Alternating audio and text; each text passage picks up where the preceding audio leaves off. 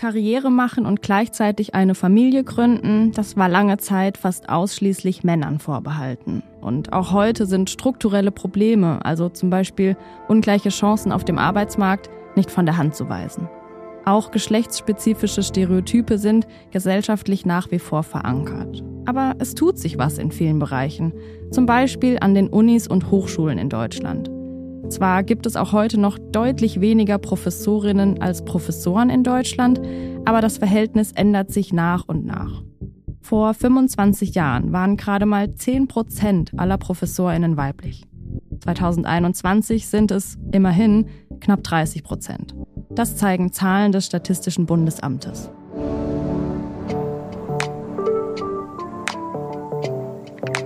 Noch Fragen? Aber Karriere und Familie, das müssen Frauen natürlich auch im Hochschulbereich nicht vereinen. Allein deswegen, weil man die Vereinbarkeit nicht immer genauestens planen kann. Oft hängt die Möglichkeit dazu ja auch vom sozialen Umfeld ab. Miriam Trautmannsdorf hat sich ganz bewusst für beides entschieden und zeigt, dass es gehen kann, denn sie ist Professorin an der HM, der Hochschule für angewandte Wissenschaften in München. Sie lehrt an der Fakultät für Betriebswirtschaft und dort ist sie auch Frauenbeauftragte. In dieser Rolle ist sie zum Beispiel bei Einstellungen dabei und schaut darauf, dass alle BewerberInnen die gleichen Chancen bekommen. Miriam ist außerdem Mutter von drei Kindern und engagiert sich neben ihrem Job ehrenamtlich. Wie schafft sie es, all diese verschiedenen Verantwortlichkeiten unter einen Hut zu bekommen? Welche Rolle spielen Freiheiten und Flexibilität im Job? Und wie trägt sie als Frauenbeauftragte dazu bei, anderen Frauen den Weg in eine Professur zu ebnen oder immerhin zu erleichtern?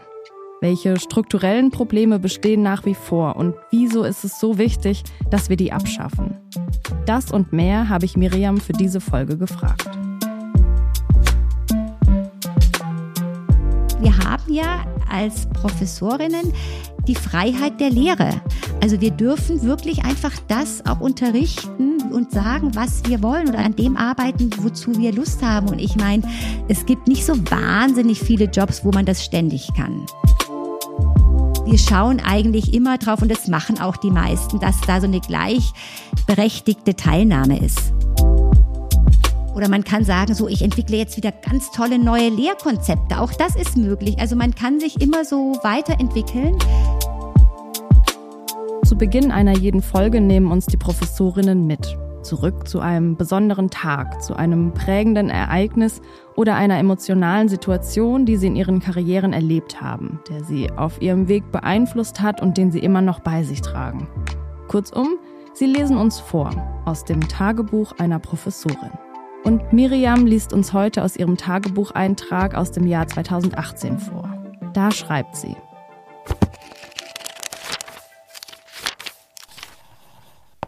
Liebes Tagebuch, heute musste ich mich doch wieder sehr wundern.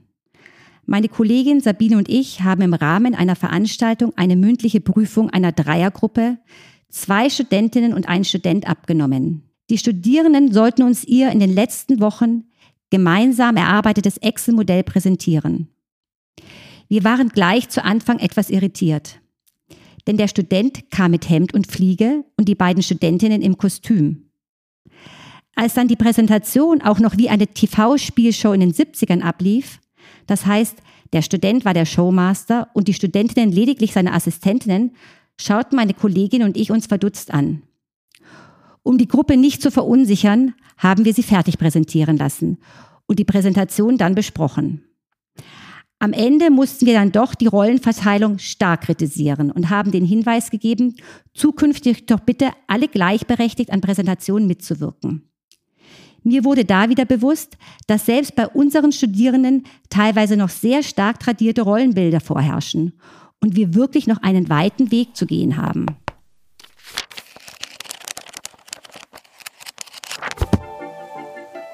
Und wie wir diesen Weg gehen, darüber wollen wir heute sprechen. Deswegen freue ich mich, dass du da bist, Miriam. Ich freue mich auch. Danke für die Einladung. Du hast ja gerade in deinem Tagebucheintrag ein Beispiel genannt, das zeigt, dass auch im Uni-Alltag solche Rollenklischees noch Alltag sind und reproduziert werden. Und du hast gesagt, dass wir noch einen weiten Weg vor uns haben. Warum findest du es denn so wichtig, dass wir den gehen, also dass wir diese Rollenklischees abbauen? Na, aus zwei Gründen eigentlich. Also erstmal auf der individuellen Ebene, weil ich es natürlich für jedes Individuum schön finde, wenn er oder sie gesehen wird, richtig und gleichwertig. Und zweitens letztendlich auch als Gesellschaft, weil ich glaube, wir vertun uns sehr viele Chancen, wenn wir Leute nicht nach ihren eigenen Fähigkeiten ähm, sehen, sondern sie in Kategorien einordnen, gemäß Geschlecht oder was auch immer. Und deswegen glaube ich, würde es uns als Gesellschaft, ist es einfach besser, wenn wir jeden wirklich separat wahrnehmen. Und so ganz konkret als Professorin und in deiner Rolle als Frauenbeauftragte, was machst oder was kannst du denn machen, um diesen Klischees irgendwie entgegenzuwirken? Also zum einen, äh, wenn ich mich zum Beispiel den Studierenden vorstelle, erzähle ich auch immer, was ich privat mache, dass ich drei Kinder habe, was ich privat für einen Weg gegangen bin. Also, dass ich Ihnen hier auch schon mal so eine Art Weg vorzeichne, wie es gehen kann. Und zum anderen gibt es ja auch immer die Möglichkeit, dass man äh, Studentinnen oder auch Studenten aktiv fördert. Ich hatte jetzt zum Beispiel im letzten Semester eine Anfrage für eine Promotionsstelle von einer anderen Hochschule und da habe ich dann quasi eine Studentin empfohlen. Was hattest du oder was hast du für eine persönliche Motivation, äh, dich für die Frage Frauen an deiner Fakultät einzusetzen, wenn ich es mal so sagen darf? Wir sind eine sehr große Fakultät. Wir haben quasi ein, wir haben einen Studentinnenanteil von ungefähr 50 Prozent. Und da fände ich es doch eigentlich auch ganz gut, wenn die Dozentinnen das äh, zunehmend auch widerspiegeln würden. Und das ist so ein bisschen die Motivation. Und äh, was würdest du sagen, wo steht ihr da auf dem Weg dahin gerade? Läuft das gut oder nicht so gut? Also es läuft leider gar nicht, ist gar nicht so in unserer Hand, weil wir nicht immer unbedingt so viel weibliche Bewerberinnen bekommen. Das ist so ein bisschen schade. Also das ist ja dann eigentlich ein, ähm, ein Thema, was wir gar nicht so beeinflussen können, aber von den Bewerbungen, die wir bekommen, sind das ist gar nicht ungefähr 50-50. Also da würde ich sagen, das ist, liegt so bei einem Drittel und das stagniert auch leider seit ein paar Jahren. Ja, und wir, wir geben uns natürlich dann intern Mühe, dass wir äh, also äh, zumindest diese Quote irgendwie weiter weiterhalten können. Woran das liegt? Es liegt vielleicht in der Tat halt schon weit vor, vorher begründet, dass vielleicht viele Frauen sich das dann gar nicht so zutrauen, dass sie dann auch einen anderen Werdegang äh, sich überlegen. Hm, du hast dir ja jetzt genau den Werdegang überlegt. Du bist ja Professorin geworden. Kannst du einmal erklären, ähm, wie du zu dem Job gekommen bist? Mhm. Ich war früher in der freien Wirtschaft und ich war im, im Private Equity Bereich und das hat bedeutet, dass ich sehr, sehr viel gearbeitet habe. Ich habe auch gern gearbeitet, äh, lange Stunden, aber mir war dann eigentlich klar, dass wenn ich Familie haben werde und Kinder und ich wollte unbedingt Kinder, ähm, dass das nicht so ein guter Job ist, weil man oft so sehr äh, sporadisch auch lange arbeiten muss, also sehr lange Arbeitszeiten dann eben hat. Und ähm, ich habe aber gemerkt, ähm, dass, es, dass es mir Spaß macht, Leuten was zu erklären. Und so bin ich dann irgendwie ähm, eigentlich auf die Idee gekommen, aha, vielleicht wäre das was an der Hochschule. Und es gab dann dieses Programm bei uns rein in die Hörsäle. Das heißt, in Bayern gab es es, da konnte man sich quasi in eine Datenbank einschreiben lassen, wenn man Lust hatte, einen Lehrauftrag zu machen. Da habe ich mich quasi rein, also äh, eingeschrieben und dann wurde ich auch angefragt und dann habe ich meinen ersten Lehrauftrag gemacht und dann hat sich das bestätigt, dass mir das eigentlich großen Spaß macht. Äh, mit den jungen Leuten zu arbeiten und auch Wissen weiterzugeben und zu vermitteln. Jetzt hast du ja drei Kinder und bist immer noch Professorin. Wie vereinst du diese beiden Rollen miteinander? Wie gelingt dir das? Also meine Kinder, die sind jetzt ähm, 14, 17 und bald 19 und die Älteste studiert schon. Das heißt, die sind eigentlich aus dem Gröbsten raus und, ähm, und man merkt auch, dass man wirklich nicht mehr so gebraucht wird. Ist einfach so, es ist jetzt schon diese Phase. Aber auch als sie kleiner waren, würde ich sagen, ist der Job der Professorin ein guter Job, weil man relativ fle viel Flexibilität hat vom zeitlichen her. Klar, natürlich nicht in den Zeiten, wo man in die Vorlesung muss. Da ist das natürlich fest vorgegeben, das ist logisch. Aber die ganze andere Arbeit drumherum, die kann man sich natürlich ein bisschen freier einteilen. Und da kam mir vielleicht sehr zugute, dass ich früher eben sehr viel auch abends und nachts gearbeitet habe. Und so war das jetzt kein Thema, dass ich sage, okay, ich habe vormittags oder bis in, den, bis in den frühen Nachmittag meine Vorlesungen. Ich habe dann nachmittags die Zeit für die Kinder. Und ich habe aber auch kein Problem, mich abends nochmal an den Schreibtisch zu setzen. Hattest du denn trotz der großen Flexibilität vielleicht auch mal Phasen, wo es dir zu viel wurde oder wo Dinge nicht so geklappt haben, wie du sie dir vorgestellt hast? Und was hast du dagegen getan? Ich glaube, das ist wenn man wenn man arbeitet und Kinder hat, kommt das immer, weil oft dann Sachen ähm, einen so überrollen, weil es ja einerseits den Arbeitsalltag gibt und dann sage ich nochmal den den Kinderalltag mit den ganzen äh, Dingen, die da zu organisieren sind. Und ich habe zum einen es immer so gemacht, dass ich versucht habe, ähm, dass ich nachmittags nicht groß irgendwie mein Handy anhatte oder auch irgendwie keine E-Mails und sowas gecheckt habe. Also äh, das ist irgendwie, glaube ich, dass man sich da nicht ständig irgendwie so zerteilt sieht, ja. Und das andere ist, dass man vielleicht generell, wenn man irgendwie so einen Berg vor sich sieht, vielleicht einfach mal so einen Schritt zurücktritt, tief, also wirklich tief durchatmen und überlegt, so was ist jetzt wirklich erstmal wichtig, was, was muss ich wirklich als Wichtigstes machen und was ist eigentlich gar nicht so wichtig. Dass man für sich so ein paar Prioritäten setzt und die quasi ganz bewusst eigentlich setzt. Hm, vielleicht nochmal konkreter oder anders gefragt. Gäbe es denn irgendwas, äh, jetzt wenn du zurückblickst auf Karriere und die Vereinbarkeit von Familie und Beruf, was du heute anders machen würdest, als du es vielleicht gemacht hast? Ich würde mir vielleicht noch äh, mehr externe Hilfe holen. Also dahingehend so bei der Kinderbetreuung oder irgendwie im, im Haushalt solche Dinge, äh, dass man einfach äh, sich überlegt, ähm, was mache ich wirklich gerne, was mache ich auch vielleicht wirklich gut, was mache ich vielleicht nicht so gerne, was können andere besser? Und das dann auch quasi andere vielleicht eher machen lassen. Ähm, ich habe immer so das Gefühl, dass wir so ein bisschen dazu tendieren, wir müssen alles machen. Also ob das jetzt, äh, man muss dann irgendwie, äh, man muss seinen Job perfekt machen, man muss im Haushalt alles perfekt machen, man muss alles super perfekt machen mit den Kindern. Das ist aber irgendwann mal zu viel und man muss irgendwann mal überlegen, wo sind eigentlich von einem selber vielleicht so diese Kernkompetenzen und was kann man auch so ein bisschen auslagern und das dann auch zulassen und das dann auch wirklich machen. Und das würde ich heutzutage stärker machen. Hast du denn darüber hinaus noch Tipps oder Ratschläge vielleicht für junge Frauen, aber genauso Männer, die ähm, in einer ähnlichen Situation sind, äh, die vielleicht noch ganz am Anfang ihrer Karriere stehen und so ein bisschen unsicher sind, ob das so gut geht, die Familie und eine Professur in Einklang zu bringen? Ja, also erstmal, dass man sich vielleicht nicht abschrecken lässt, ja. Es gibt immer, wenn man schaut, und man, man tendiert sich ja immer zu vergleichen, denkt man immer, oh, der andere oder die andere macht es viel besser. Das ist mal nicht so. Also gar nicht so sich immer so mit anderen vergleichen und auch vielleicht nicht immer, immer so zweifeln, sondern einfach sagen, so, ich mache das jetzt, das wird schon irgendwo hinhauen, auch wenn es vielleicht gar nicht hundertprozentig ist. Das ist egal, ja. Ähm, und, ähm, und einfach diesen Mut haben, da jetzt mal durchzugehen. Äh, ich glaube, dass, dass dieser Job für viele Leute ganz viele Möglichkeiten bietet, also auch ganz äh, unterschiedliche Persönlichkeiten. Vielleicht gibt es welche, die, ähm, die forschen auch noch viel lieber und machen das wahnsinnig gern. Und auch da sollte man sich dann einfach nicht abschrecken lassen. Ja, das ist, glaube ich, so das, das Wesentliche.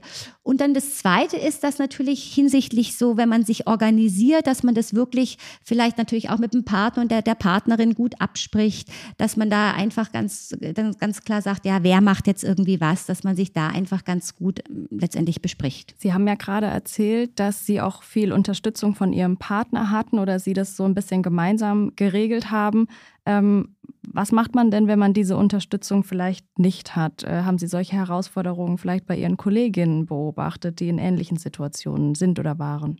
Ja, also dann ist es sicherlich schwieriger, das ist ganz klar, aber das ist hm, vielleicht gar nicht mal nur im Beruf der Professorin so, sondern allgemein ist es, glaube ich, immer eine ganz große Herausforderung. Ähm, was ich aber sagen kann, ist, dass natürlich innerhalb der Hochschule da schon auch einiges dafür getan wird, dass man da Unterstützung bekommt. Also es gibt natürlich hier auch gerade äh, Kinderkrippen, Kindergarten, wo man quasi sich um den Platz äh, anmelden kann. Und die Hochschule ist auch Mitglied im Familienservice. Das heißt, man kann über die Hochschule ähm, quasi kind, also Kinderbetreuung ähm, ja nicht buchen, sondern das ist ja so ein Service, die vermitteln, die quasi ähm, Tagesmütter oder was auch immer vermitteln und den kann man auch in Anspruch nehmen. Also da gibt es schon einiges, ähm, was, was die Hochschule hier einfach versucht, wo sie auch äh, versucht, die Rahmenbedingungen gut zu setzen. Aber es ist natürlich klar, wenn man, wenn man alleinerziehende Mutter ist oder alleinerziehender Vater, ist es immer schwierig. Aber ich glaube, selbst da ist auch vielleicht auch nochmal ist der Beruf eigentlich ganz, ganz okay, weil ähm, eine Herausforderung ist ja vielleicht auch immer bei Kindern, wenn es dann so an die Schulferien und sowas geht. Ja, wir haben natürlich auch während den Schulferien Vorlesungen, aber auch da hat man natürlich dann eine größere zeitliche Flexibilität während des Tages und kann sich vielleicht einteilen. Also das gibt's, ich würde sagen, von dem her ist es auch, auch hier eigentlich relativ, was heißt ideal, aber ist, ist gut. Ja, kriegt man schon hin. Du hast ja gerade gesagt, dass der Job ganz viele Möglichkeiten für verschiedenste Menschen bereithält. Du hast jetzt in Bezug auf deinen Werdegang schon diese große Flexibilität genannt. Kannst du vielleicht noch weitere Möglichkeiten nennen, die für dich bei der Professur besonders hervorstechen? dass dieses Berufsfeld eigentlich ein sehr vielfältiges ist. Also es besteht ja nicht nur aus Lehre. Das ist der eine Punkt. Der zweite Punkt ist, dass wir angehalten sind, auch in der Selbstorganisation tätig zu sein. Das bedeutet, dass wir hier uns intern eigentlich selber organisieren. Also unseren ganzen Fakultätsablauf, ähm, man kann da quasi, ich sage jetzt mal, bestimmte Posten oder bestimmte Funktionen und Aufgaben übernehmen. Auch das ist ja sehr interessant, ja.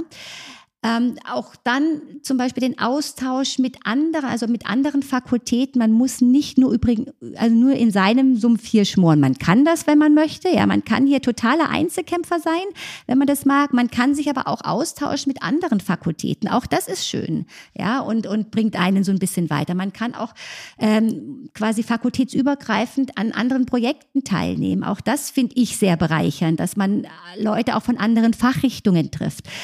Also ich finde schon, dass dieser, dass, dass dieser Beruf sehr viel Gestaltungsmöglichkeiten und auch Entwicklungsmöglichkeiten mit sich bringt, weil man oder man kann sagen, so, ich entwickle jetzt wieder ganz tolle neue Lehrkonzepte. Auch das ist möglich. Also man kann sich immer so weiterentwickeln und, äh, und hat eben diesbezüglich sehr, sehr viele Freiheiten, auch das sich auszuprobieren. Äh, es gibt natürlich auch viele Möglichkeiten in der freien Wirtschaft und gegen die hast du dich ja quasi ganz bewusst entschieden, hast du am Anfang des mhm. Gesprächs erzählt. Hast du diesen Schritt denn jemals bereut?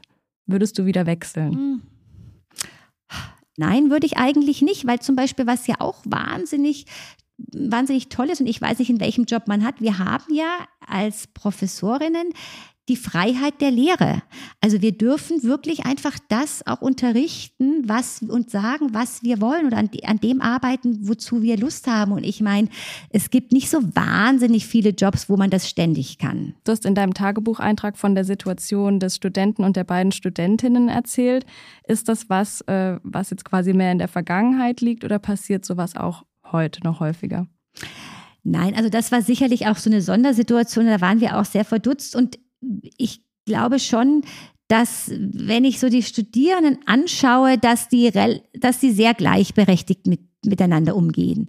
Ähm, allerdings ist halt insgesamt, glaube ich, so ein bisschen das Problem, also wenn ich auch auf mein eigenes Studium zurückblicke, dass man ja im Studium und auch äh, oder in der Schule und im Studium noch gar nicht merkt, was äh, später da auf einen zukommt.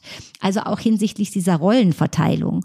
Und das passiert ja meistens äh, außerhalb der Hochschule, weswegen also später, weswegen uns das eben so verwundert hatte damals auch und wir wirklich so ein bisschen verdutzt waren und gesagt haben, wir müssen dagegen aktiv vorgehen. Und jetzt ist es auch so, dass in, in Präsentationen und so weiter, wir schauen eigentlich immer drauf und das machen auch die meisten, dass da so eine gleichberechtigte Teilnahme ist dass das einfach ganz wichtig ist. Und mein Eindruck ist schon, dass das bei den, bei den Studierenden eigentlich, dass die sich, wenn einer eben, was weiß ich, besser ähm, mit irgendwie Exe umgehen kann, dann macht eine das und wenn einer besser irgendwie den Text schreiben kann, dann macht er das. Also das ist, ähm, die, die schauen eher so, wer kann was besser.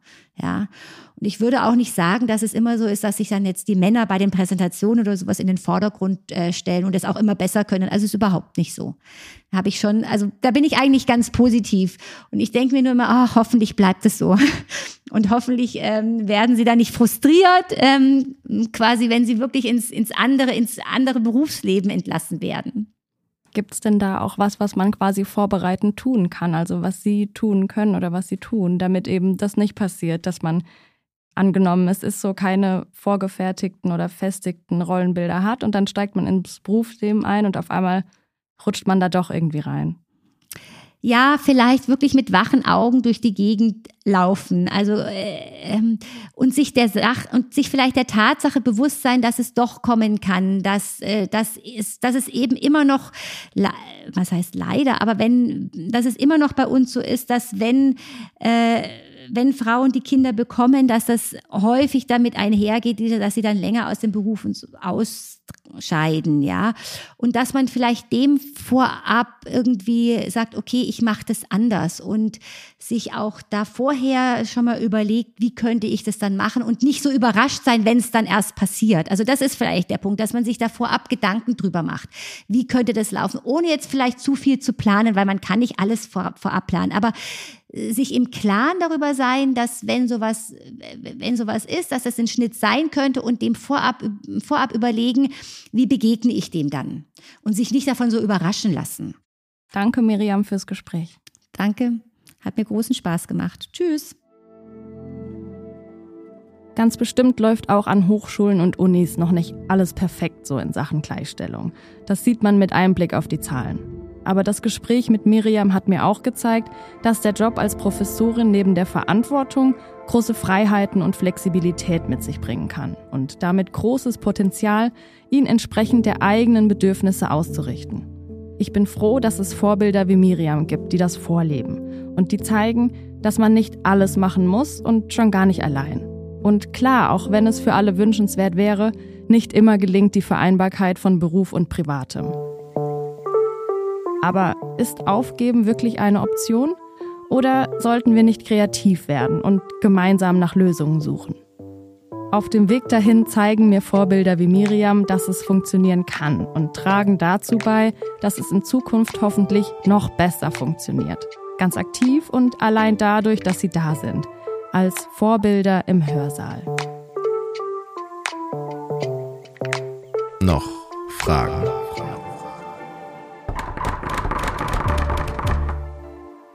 Das war Folge 2 dieser Reihe. Und dieser Podcast wird präsentiert von der Hochschule für angewandte Wissenschaften in München, der HM. Die nächste Folge erscheint übernächste Woche. Und wenn ihr das nicht verpassen möchtet, dann klickt einfach auf Abonnieren. Danke fürs Zuhören und bis bald.